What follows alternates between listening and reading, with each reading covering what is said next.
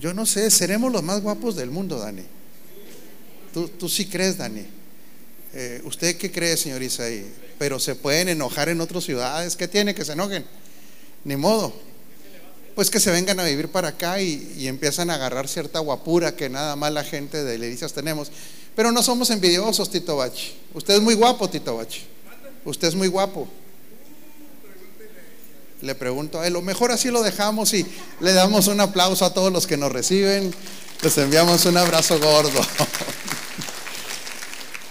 Joven Magaña, qué bueno verlo. Bueno, estamos aprendiendo.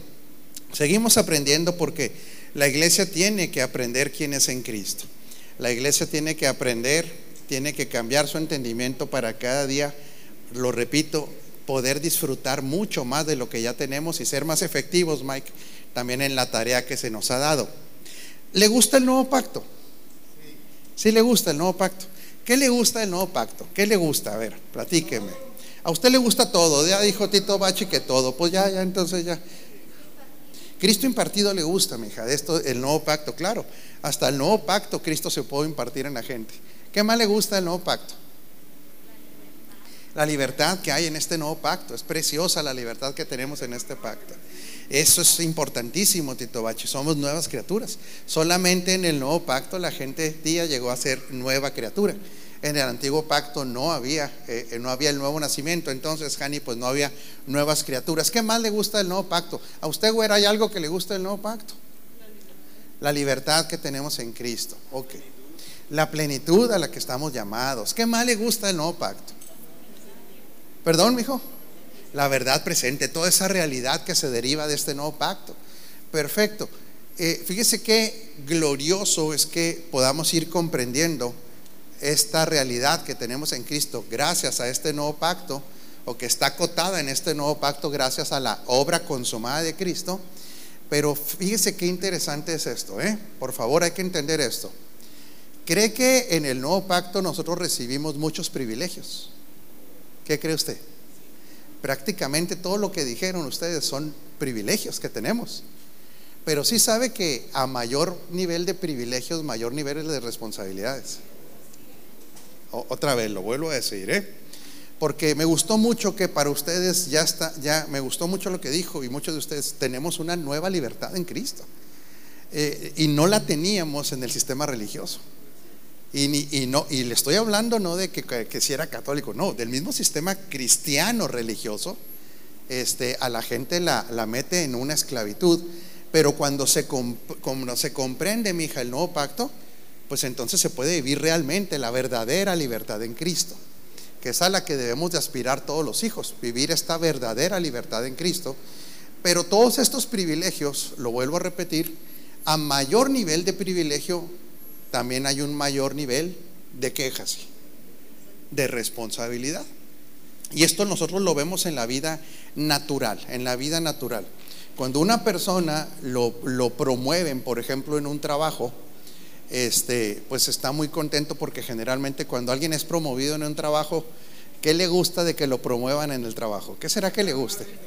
Le gusta la lana, ¿verdad? Hay, más lana. Dice el Tito Bachi, pues que hay más dinero. ¿Y le gusta ganar más dinero o no? Pues sí, le tiene que gustar. ¿Qué otra cosa más hay?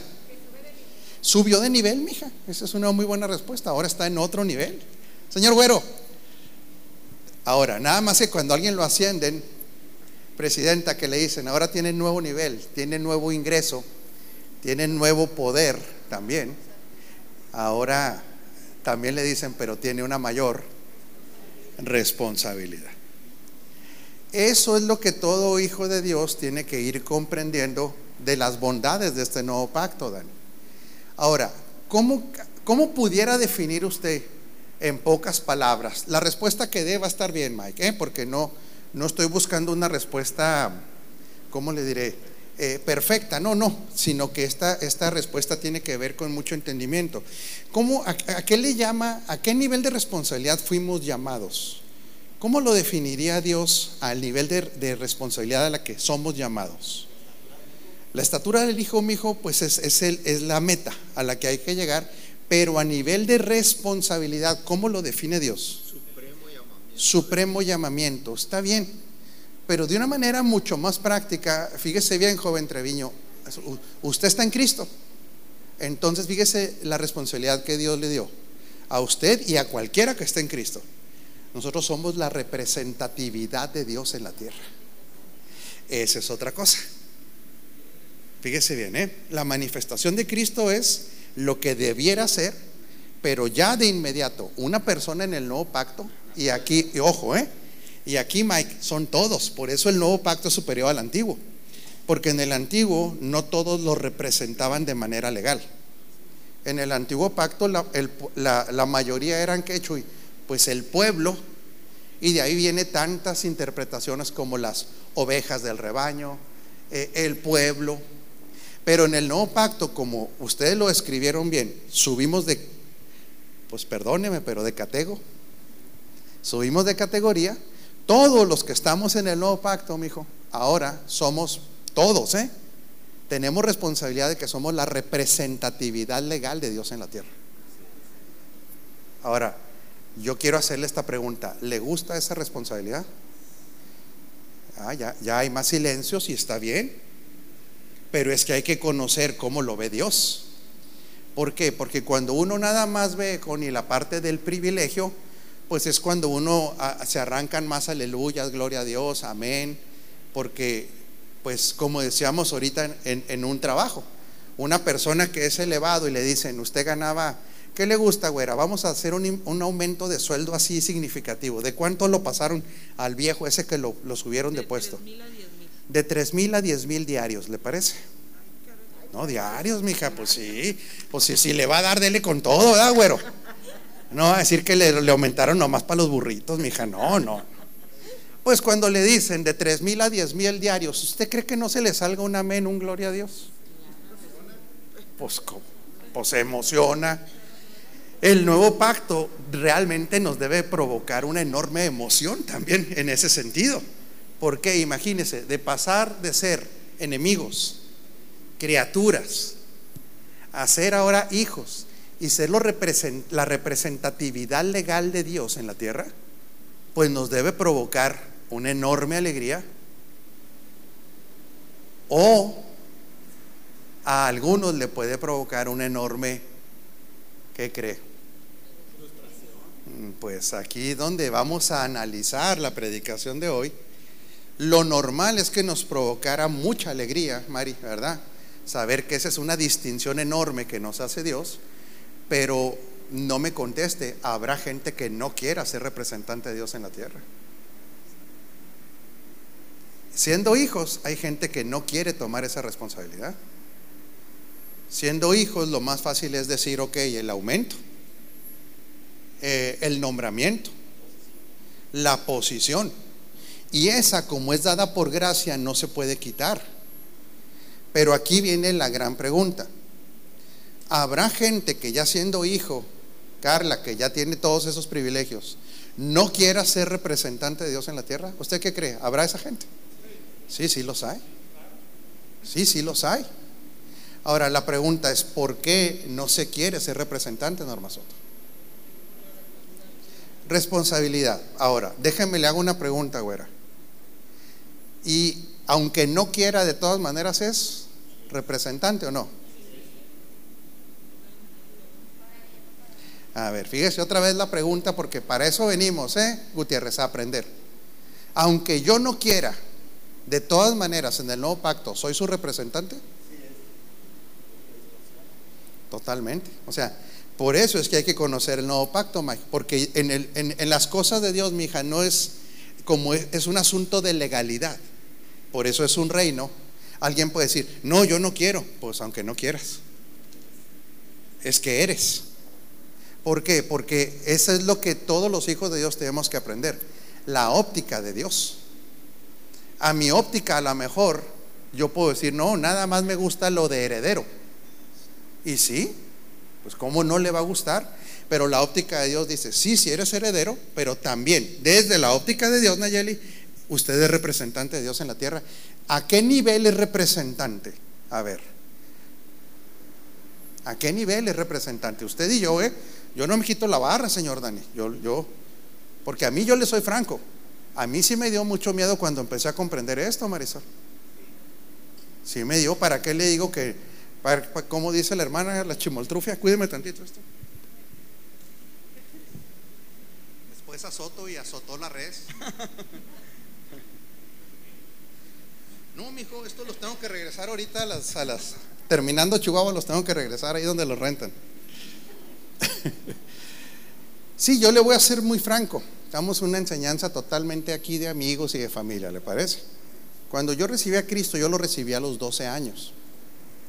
Y le soy bien sincero, yo, yo cuando recibí a Cristo, lo primero que yo pensé, señor Dani, es saber qué se siente. Era un niño a los 12 años. Pues, entonces Tito Bachi yo dije, bueno, yo ya vi que mi mamá cambió, mi papá está cambiando, pues a ver qué se siente. Como a los 15, Nayeli, me cayó el 20, que no era de qué se siente. Era que ahora Dios este, empezaba a tomar una posición en mi vida de Señor. Y quiere que le diga la verdad, señora, ¿qué me pasó? se me juntó la familia. Y le soy franco, ¿eh? Güero, rechacé eso. A los 15 yo lo rechacé, Tito Bacho, yo no vengo aquí a ponerme como el ejemplo, no, no. No, a los 15 años, cuando yo fui comprendiendo esto, Chuy, dije, no, está cañón. Es un chavo de 15, ¿qué quiere? Al menos sin ser tan maloso, Jani, ¿verdad? Porque no era tan maloso. Pero de una u otra manera, hay un temor a perder qué cuando usted se da cuenta del señorío de Cristo. Hay un temor natural a perder qué. Y el que me lo diga, el señor Isaí le va a disparar un, burro de barbacoa. La salvación no. Ándele, mijo, a perder el control de mi vida. Y eso es normal, porque estamos tan acostumbrados a tener el control de lo que queremos, nuestros sueños, nuestras metas, nuestros gustos, que cuando vamos sintiendo, joven, que eso se puede perder, hay una reacción normal, normal. Es normal que alguien diga, no, espérame tantito, pues de qué estamos hablando. Si se trata que nomás así creía yo, se trataba de sentir, se, se trataba de mis planes mis quereres, por así decirlo. Y usted puede decir, un chaval de 15 años que va a entender, pues a lo que entendiera, a lo que para mí era eso. No le estoy diciendo que ahorita que tengo tantos. ¿Sí me entendió, Norma Soto? ¿Cuántos tengo? Hablé en lenguas, perdón, es que ustedes no son espirituales, no entendieron eso. Pero déjeme le hago una pregunta ha tenido algo, fui el único yo en tener miedo de perder el control. ¿Alguien, alguien tuvo ese miedo en algún momento cuando vio que Cristo iba avanzando en su vida. ¿Alguien sintió así como que, ah, caray, o fui el único? Ahora, ¿de dónde nos viene este miedo? A ver, fíjese bien, ¿eh? Porque aquí lo que tenemos que es que entender desde la óptica de Dios, Connie, no de lo que nos dijo la religión ni nada, desde la óptica de Dios. ¿Por qué le viene ese miedo ese, al hombre en general? ¿De dónde le viene ese miedo? Desconocimiento, sí, mija, pero ahí le voy a ser más específico. De que a nosotros todos, no conozco uno solo, Normita, que no haya sido formateada su mente desde la óptica del mundo. Ojo, porque aquí estamos hablando de formateo. No estamos hablando, mijo, de buenos o malos sino que es un formateo. Eh, eh, el, formateo lo estoy utilizando, mi hijo. Sí, es una formación, pero lo estoy utilizando en términos como de, de un sistema de cómputo. O sea, cuando fuimos, se nos formateó el sistema, la mente, de acuerdo a los parámetros del mundo. Todavía no conozco a alguien que no se le haya formateado. Por ejemplo, su niña, tenemos toda la esperanza que ella no va a ser formateada en eso. Pero le hago una pregunta, ¿pero la niña recibirá bombardeos de eso? Claro que sí. El problema es que este formateo, también cuando llegamos a la iglesia cristiana, y, digo así, tampoco nos enseñaron de qué se trataba este formateo. Y a este formato de vida, más bien nos dijeron, ser mundano es ciertas actividades. Que se tomó una copa de vino, que bailó, que se juntó con los pecadores. Y resulta que la Biblia no dice que eso sea mundo. Porque mundo, aquí nos quedamos la semana pasada, es un sistema de, fíjese bien, ¿eh?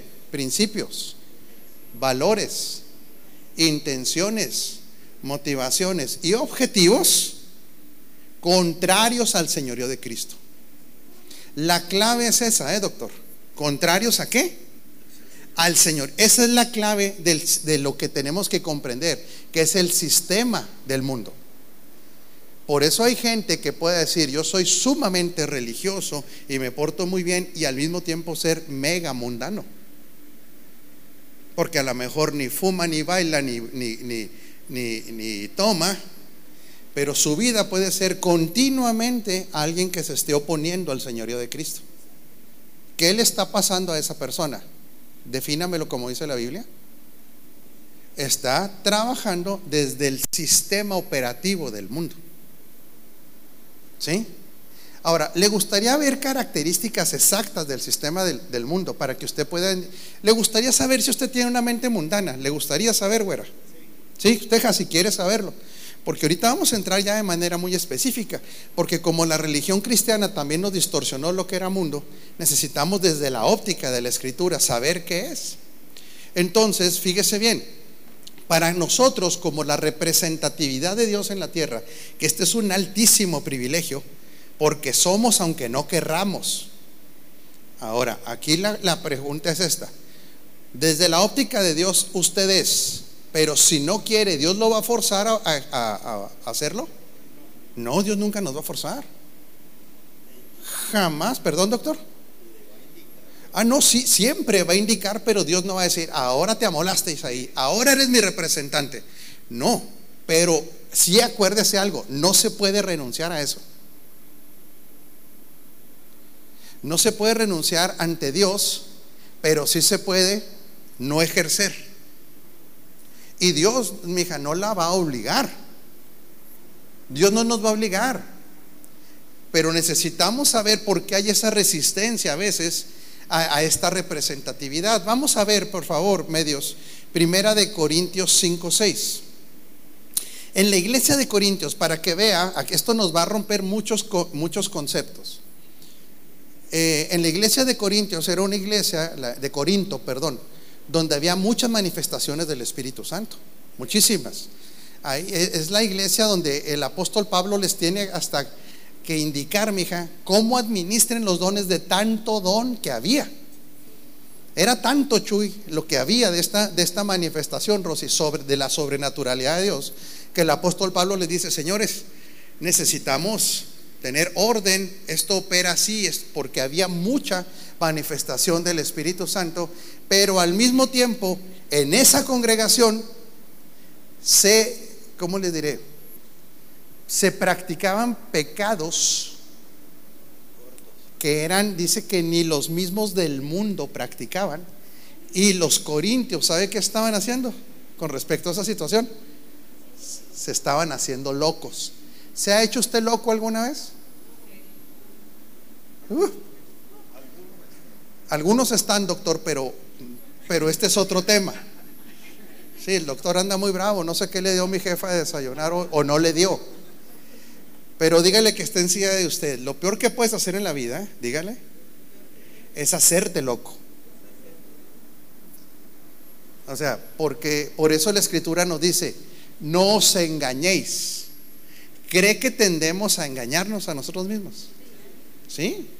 Nos tendemos a engañar cuando, cuando el privilegio es más grande que la responsabilidad. Nos tendemos a engañar.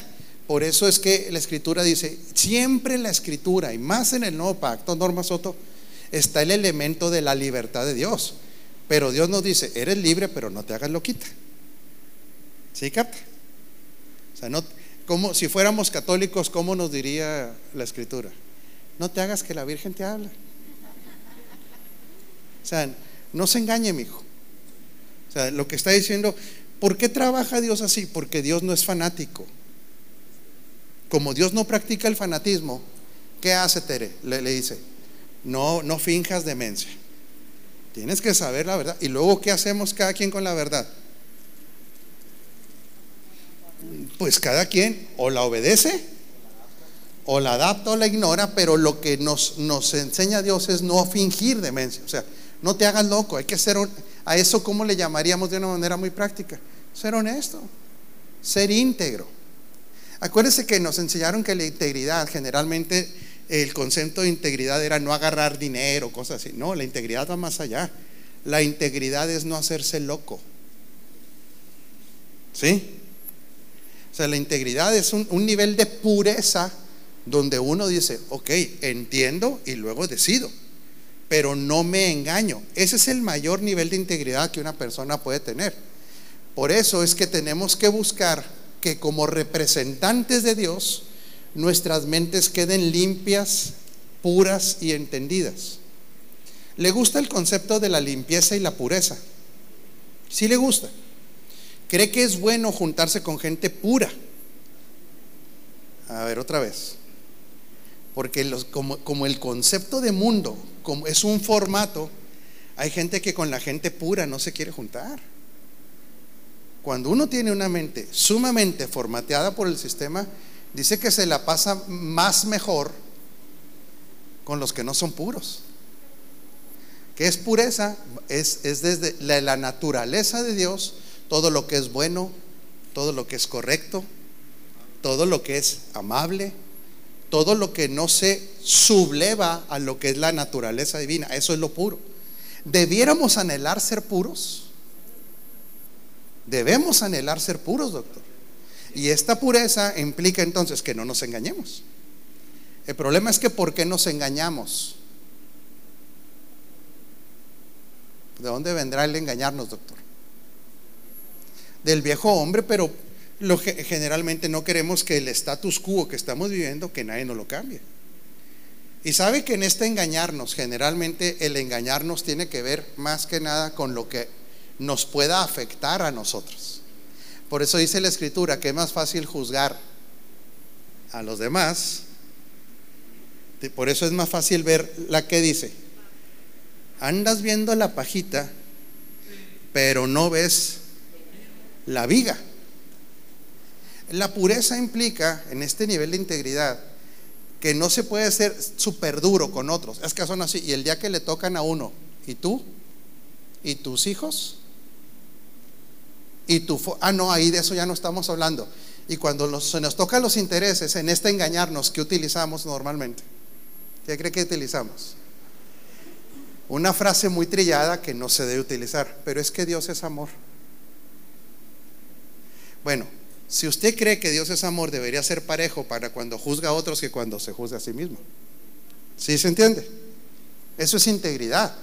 Pero le hago una pregunta, porque Dios es amor, ¿Dios ama el desorden de nuestra vida? No. Al contrario, porque Dios es amor, Él ama el orden en nuestra vida. Otra vez, es, es diferente la ecuación. Porque Dios es amor, Él ama el orden. Porque en el orden es donde la gente que Dios ama puede qué? Progresar. Todo lo que es desorden, ¿está listo para el primer guamazo? De entendimiento, no de regaño, porque aquí yo no ando regañando a nadie. De entendimiento. Orden es amor. Desorden, ¿qué es? A ver, otra vez. Si el orden es amor, el desorden, ¿qué será? Desamor, pues sí está, pero nos rajamos a decir, ¿verdad?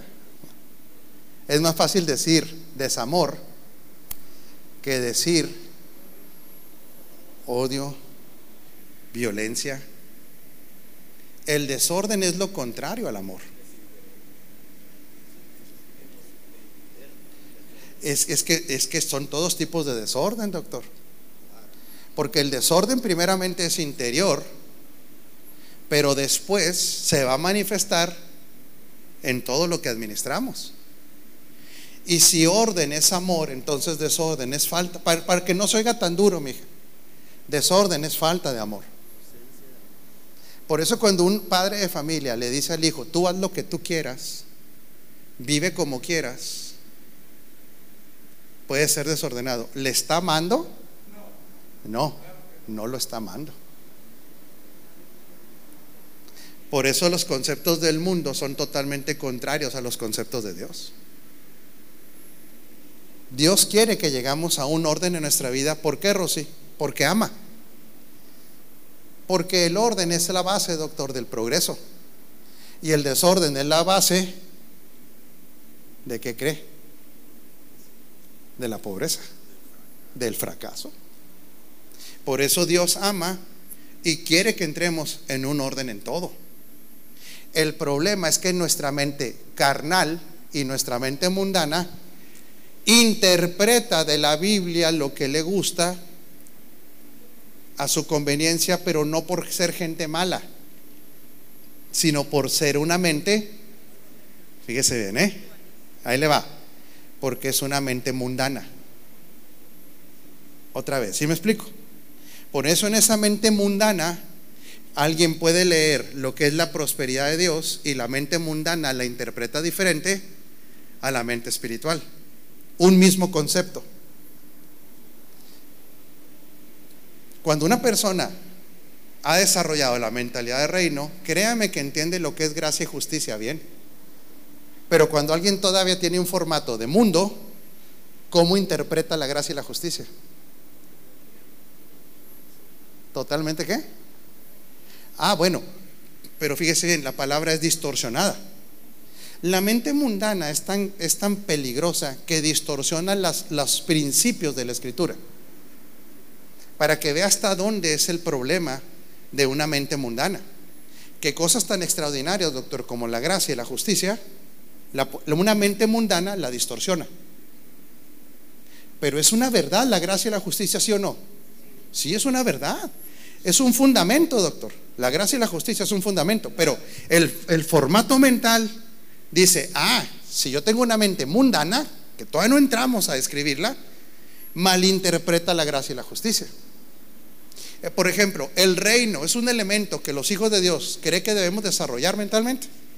Si tiene la mente mundana, interpreta mal lo que es reino. Todo se puede interpretar mal si no cambiamos otra vez el formateo mental. Hasta la Biblia misma va a ser mal interpretada. Dice Primera de Corintios 5, 6, dice, hacen mal en jactarse. ¿No se dan cuenta que un poco de levadura hace fermentar toda la masa? Dice, desháganse de la vieja levadura para que sean masa nueva panes sin levadura, que no están inflados. Sí, que, que, realmente, acuérdese que lo que la levadura hace, la levadura, le, ¿usted qué cree? Vamos a meternos a la física. La levadura le, le, le agrega, le agrega masa al asunto, o sea, le agrega moléculas. No, nada más la hincha. Sí, sí me explico. Se pone más gordo el asunto, ¿verdad? ¿Por qué? Porque se, ve más, pero no es más. La sustancia sigue siendo lo mismo, pero la levadura hace que se vea. O sea, sin levadura puede ser como una tortilla algo y le pone levadura y no, no se multiplicó, nomás se hinchó. Yo por eso es que no es que esté gordo, es que estoy hinchado, mijo. Es la levadura. Entonces, ¿qué es lo que, qué es lo que dice aquí? Oigan, señores, sean una masa sin levadura, que no se hinchen, que, no, no, no cambien la esencia. No salgan de esa realidad, porque vamos a entrar a qué? A apariencias. Fíjese, desháganse de la vieja levadura para que sean masa nueva, panes sin levadura, como lo son en realidad en el espíritu.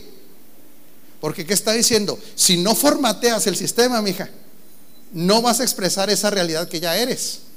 Como lo son en realidad, porque Cristo, nuestro Cordero Pascual, ya ha sido sacrificado. ¿Qué está diciendo? Tú ya tienes una realidad, pero con esa mentecita que traen Corintios, con esa mentecita, ¿qué mentecita era? Ayúdeme. ¿Cuál, mijo? Mundana. ¿Pero qué es mente mundana? ¿Qué es mente mundana? Ahí vamos a llegar. Entonces, que, no ve a Cristo como Señor. La mente mundana siempre tiene una oposición, siempre se opone al señorío de Cristo, siempre. Esa es la característica principal, Hani, ¿sí? La mente mundana no admite, no quiere a Cristo como Señor de sus vidas. Por eso es más fácil ser religioso que ser una persona que realmente tenga a Cristo como Señor. Ser religioso es muy fácil. Yo eh, le pediría ayuda al señor Isaí porque él tiene certificación. Me dijo que él tenía título. Ya lo quemó, mijo. Qué bueno que lo quemó. Pero sí sabe esas mañas. O sea, ¿usted cree que pudiéramos dar un curso de cómo ser un religioso, un hermano religioso? ¿Cree que podríamos darlo? Uy, fácil. Hablaríamos para ser un religioso, podríamos dividirlo en varias este, eh, materias. Cómo hablar, cómo, con quién juntarse, con quién no juntarse, cómo vestirse. Podríamos hacer, Tito Bachi, una maestría en religiosidad. Pero eso, por eso es más fácil ser religioso que ser gobernado por Cristo. Es, es mucho más fácil. Porque ser gobernado por Cristo va a ser una, forma de vivir 24 horas al día. Ser religioso es adoptar lenguajes, posturas, formas de hablar, ¿sí? Pero entonces ojo con esto, porque no estoy en este momento, güera, diciendo, ah, mugres religiosos. No, es que ser religioso, también los religiosos están infectados de qué. Fíjese bien, ¿eh, doctor? Fíjese bien. La mente religiosa es una subcategoría de la mente mundana. ¿Por qué? Porque en el fondo se oponen al señorío de Cristo. ¿Estás captando, mijo? Aunque sean religiosísimos, oso, y tú digas, qué bárbaro ese hermano. Bueno, hermano no porque los hermanos no usan falda, ¿verdad? Pero esa hermana, usted ve a alguien en la calle, por ejemplo, a mí me gusta cotorrear con mi esposa. Y le digo, ¿a qué es esa hermana? Cuando veo a alguien en la calle. Y dice, sí, sí es hermana, porque usted nota cómo en teoría son los hermanos, en teoría, ¿sí? que nos podemos equivocar. Pero usted ve a alguien en la calle y usted puede decir, es hermano. ¿Por qué lo distingue? En la falda primero puede también utilizar la pañoleta famosa, pero generalmente tienen ciertos rasgos faciales también los hermanos.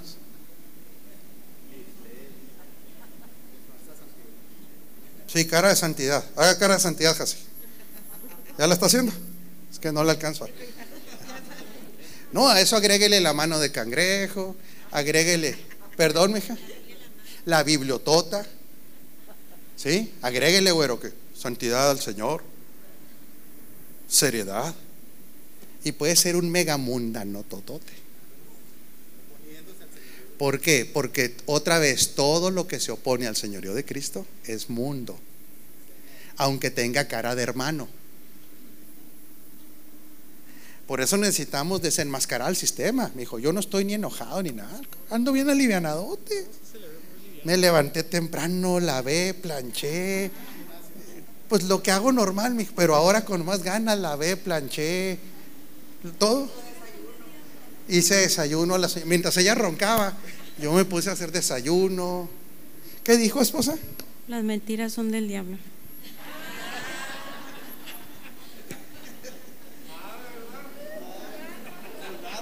Díganme, viejo mundano, díganme. Ah, ¿cómo? ¿Cómo? Cambiamos de tema mejor, bueno. Por eso, fíjese bien, quiere conocer antes de entrar a lo lleno de las características de la mente mundana. ¿Le gustaría conocer, Luis Carlos, los riesgos de tener una mente mundana? Porque hasta que uno no entiende en lo que anda metido, Ahora, déjeme le hago otra pregunta, que ya es casi hora de irnos. Es que no, ya mundano, ya dijimos, esposa. Pero vamos a hablar de características. Pero espérese, es que te voy paso a paso, no sea mundana. Espéreme. Ahí le va, ¿eh? Ya no sé, ya me, ya me descuadró aquí la señora. ¿Qué significa eso, esposa? Que me queda, que llevo tres, a que llevo 30. Yo creía que la tercera y a ver cómo me iba. Sí, pues es que así me dice en la casa, llevas una. Entonces ahorita yo interpreté que ya llevaba tres. No, sentí pánico. Que es la gran tribulación y que nada. Es que es necesario que nosotros lleguemos a comprender por qué es que Dios dice cualquier, o sea, tienes que quitar esa levadura. Porque, ah, ya me acordé lo que iba a decir Tito Bachi. ¿Quién de ustedes considera, pero ahora sí necesito que participen y levante su mano, que tiene mente mundana? ¿Quién de ustedes lo considera? Yo sí. No, pues no le saque, doctor. A ver, ¿tiene mente mundana, sí o no? Ay, dice el doctor que él muy poquitito. Ahí está de mundanote, miren, ahí está. Es que el que dice que no le queda nada de mundo está siendo mundano. Nada más que no, ahí sí no levantamos la manita. Porque hay elementos de nuestra vida, todos, todos tenemos elementos todavía de mente mundana. El detalle, que ahí sí le concedo la razón al doctor, porque aparte me da de comer los martes, no, no hay que pelearse nunca con el que le da uno. Que habrá gente que ya tenga menos evidencia, que ya se haya ido, ¿qué doctor? Erradicando. Pero todavía el mismo Pablo decía, no lo he alcanzado. ¿A qué cree que se refería con no lo he alcanzado? todavía no alcanzo, todavía tengo cosas que tienen que ser que, Gutiérrez, erradicadas. Ah, y él dice, pero yo prosigo a la meta. O sea, él lo que está diciendo, reconozco, pero realmente usted conoce los riesgos de una mente mundana. No, no los conocemos tanto, quizá. Sí, ¿por qué? Porque el día que conozcamos los riesgos que se corren, mija, vamos a empezar a sentir ahora sí una que quiere, ¿qué cree? un rechazo por esa mente y hasta entonces es que vamos a decidir, mija, ya no quiero esto. Pero mientras se, se conviva con esa mente como algo normal, al cabo Dios me ama, al cabo estoy en la gracia, es que no va a haber una reacción contra esa mente que hay que erradicar. Fíjese bien, la verdad parcial es limitante de la experiencia de la vida. Ay, caray. Esto está muy filosófico, pero ahí le va, señor Güero. A usted le gusta ser tan, tan estudioso. La verdad parcial es limitante de la experiencia de vida. ¿Qué significa esto? Las verdades parciales, ¿dónde están las verdades parciales en el ser humano? es importante que entendamos, familia. ¿Dónde crees, mi hijo, que están las verdades parciales? En la mente. Las verdades parciales, estas parcialidades, son esas levaduras. ¿Sí? Por eso cuando, cuando éramos, cuando alguien era religioso, los religiosos le decían, es que usted acuérdese, no diga que tanto es tantito que porque se tomó una copa de vino de consagrar. Usted ya es el peor mundano. No, ese no es el enfoque. ¿Qué tanto es tantito debiera ser? ¿Qué tanto es tantito del sistema en mi mente? Ahí sí preocúpese. Otra vez, se lo vuelvo a repetir. No es lo que entra, que era lo que le decía Jesús a, los que estaban ¿Qué estaban haciendo los discípulos? Estaban empacando con las manos, les decían los manos puercas. Pues los religiosos, porque ¿sabe qué decían? Las formas las están rompiendo. Mira nada más que tus, tus discípulos, qué cochinos. ¿Y qué les dice? Señores, no es lo que. No.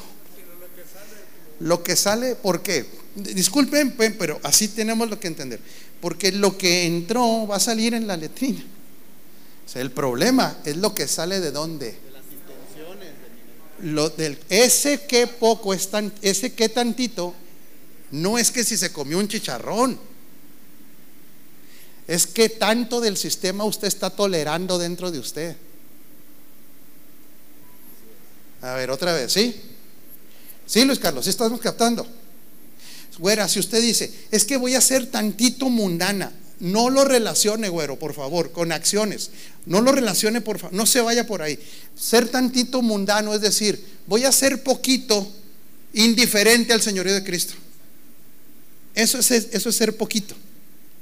No me interesa si le agrada a Dios o no. No me interesa su gobierno, no me interesa su reino. Ese poquito, uy, no sabe los efectos que puede tener ese poquito, Marisol. Por eso lo compara con qué cree? Con la levadura.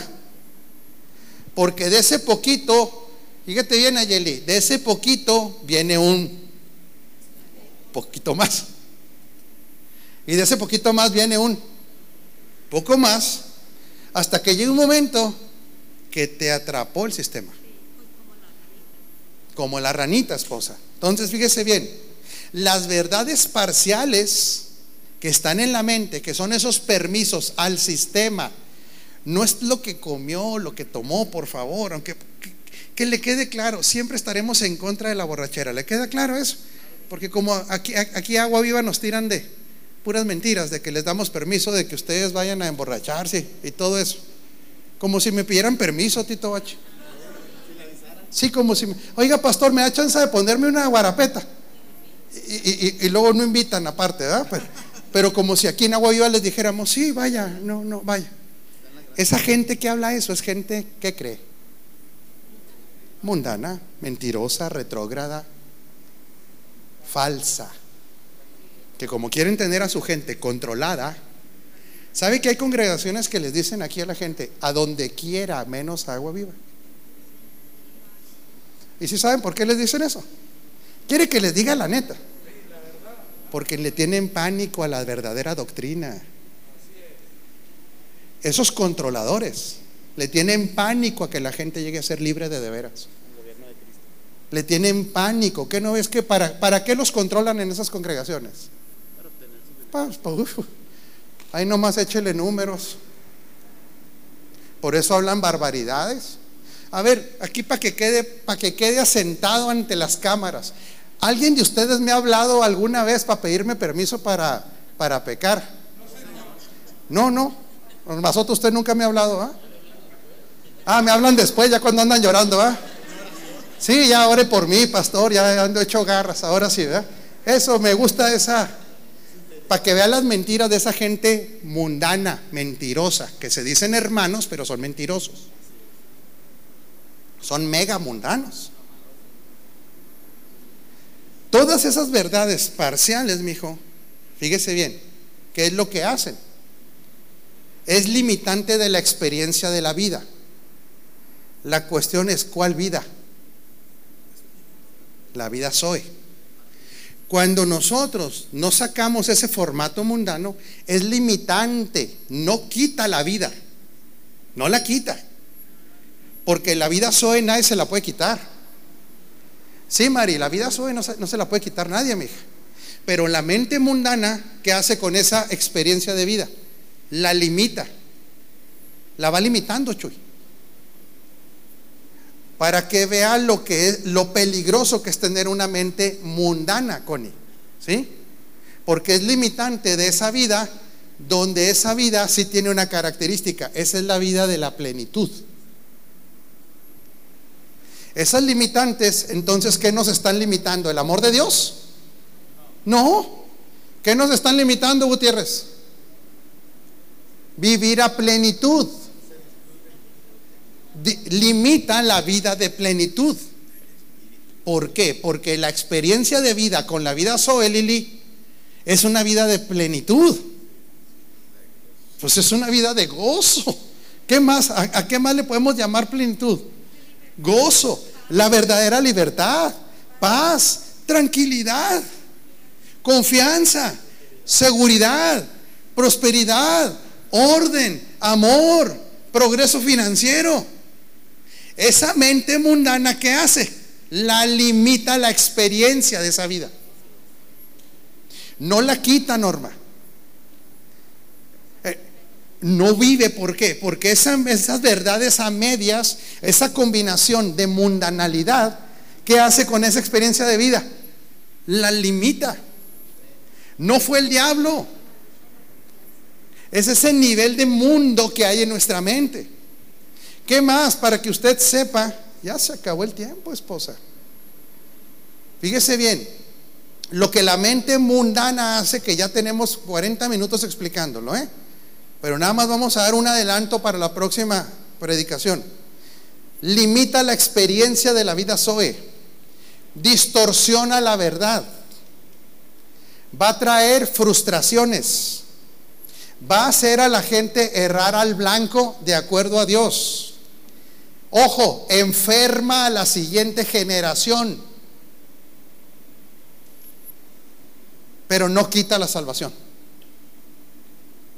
Se lo leo otra vez para ver si le va teniendo ya más aversión a la mente mundana. Se la leo, Luis Carlos. La mente mundana, efectos de la mente mundana de acuerdo a Dios, no la religiosidad. Limitante de la experiencia de la vida, de la plenitud. Distorsiona la verdad de Dios. Hace caer a la gente en altísimos niveles de frustración. ¿Por qué?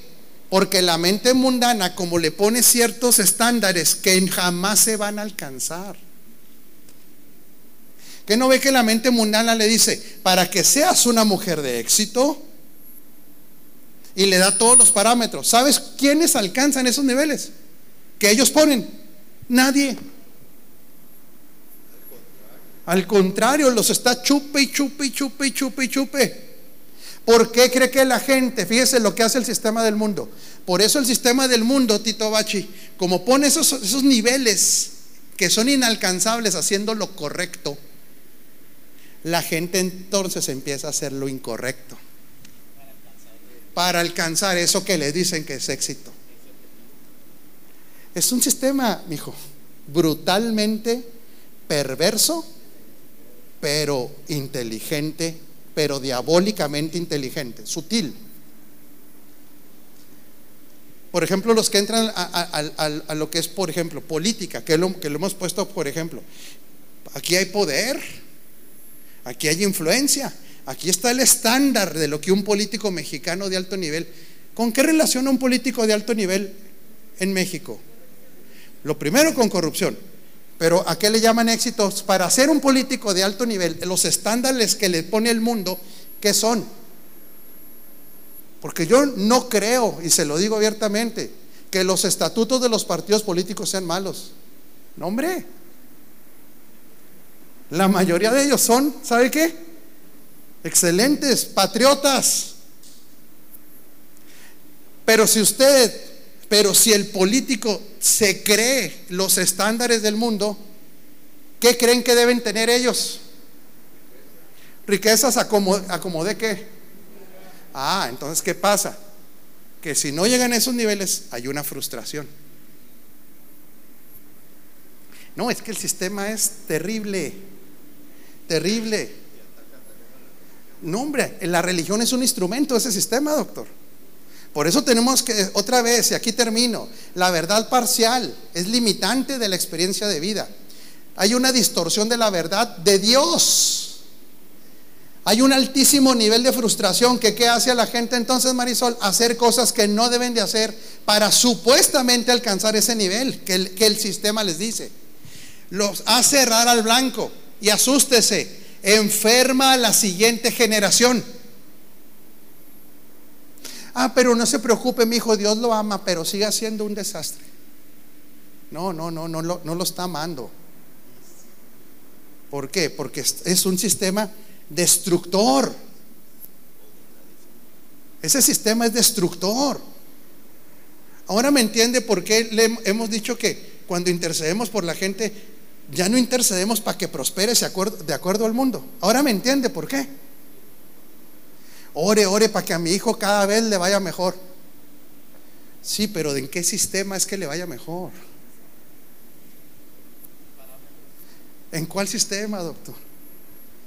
En el donde le, es ir mejor es tener mujeres, alcohol, drogas, poder.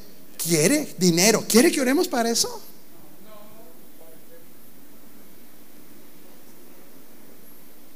¿Por qué? Porque ese es otra vez, porque la mente mundana dice que le vaya muy bien a mi muchacho. Y no sabe que está pidiendo, ¿qué cree, doctor? Cuando pedimos eso. Destrucción. Enferma la siguiente generación. Líbrenos Dios, mi hijo, y la Santísima Biblia del sistema del mundo. ¿Nos podrá librar Dios de ese sistema, Norma Soto? Ay, pero es más, le digo algo, anhela Dios librarnos de eso. Nada más que ahí sí no es ni porque le imponga manos, ni porque canté muy bonito y se sintió muy bonito. No, eso no va a ser así. No, no, no. Entendamos, así no va a ser.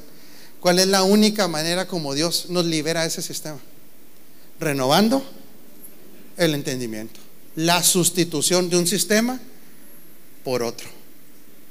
Dígale que esté encima de usted, aunque no quieras, en el nuevo pacto, eres representante de Dios, doctor. ¿Qué le parece si aprendemos a cómo ser buenos representantes? ¿Perdón, doctor? Embajadores, imagínense. Imagínense nada más lo que somos, embajadores, reyes, sacerdotes, herederos de la tierra. Por eso este pacto es que mucho mejor. Pero ahí le seguimos después, ¿le parece? ¿Aprendió? No, no se siente regañado ni nada, ni no se hubiera a desquitar ahorita con cuatro tortas de barbacoa porque salió deprimido o algo. No, no va a hacer eso.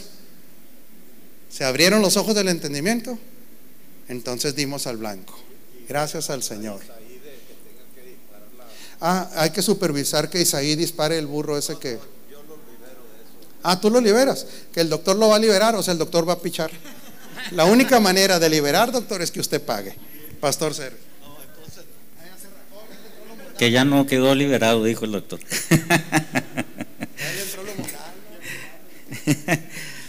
Pues qué importante, ¿verdad? Esto que acabamos de escuchar. Eh, ¿Cuántas cosas no suceden cuando hay una una distorsión de la realidad, ¿no? Cuando no se ven las cosas de la manera correcta. Y se me viene a la mente algunos aspectos, a lo mejor, mm, este, no sé, un poco anecdóticos, pero en alguna ocasión un joven de un muelle se aventó al mar pensando que estaba este, profundo y había muy baja nivel del agua y quedó parapléjico. Este, ¿Cuántas decisiones se llegan a tomar en la vida por una